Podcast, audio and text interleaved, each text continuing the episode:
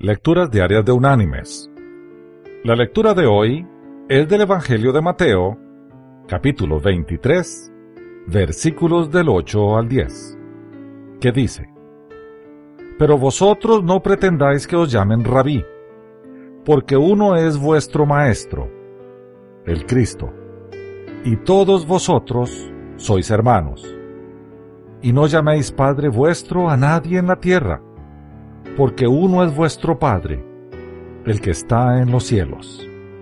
Ni seáis llamados maestros, porque uno es vuestro Maestro, el Cristo.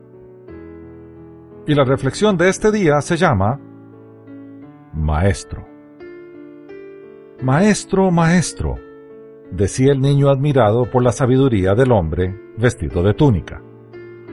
Maestro, maestro, gritaba la mujer el soldado y la multitud que le escuchaba, seducidos por el encanto de la palabra y el verbo iluminado del anciano.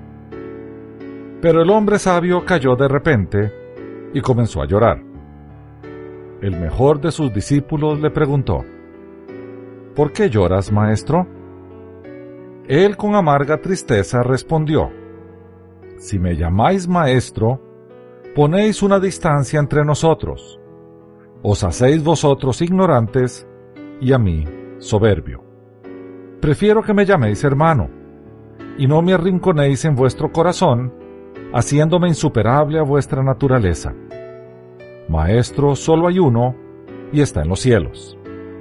El discípulo bajó los ojos y dijo, Nunca más te volveré a llamar maestro con mis labios, pero mi corazón sabe que por ti y en ti está el verbo luminoso de la sabiduría. Al llamarte a ti, Maestro, glorifico al Cristo que te ilumina y te compenetra. El anciano que todo lo conocía y que sabía de la fidelidad del discípulo, replicó a su vez, No hay mayor orgullo para el servidor que ser templo del Espíritu del bien.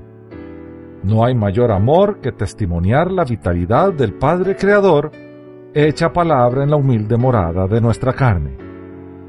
Mi vida terminará, hijo mío, pero cuando el polvo del camino ensucie las sandalias, al tiempo del testimonio, recuerda que es siempre el Cristo que se complace en vosotros, y que lo más bello que se revela en vuestras palabras, acciones y ademanes es siempre Él.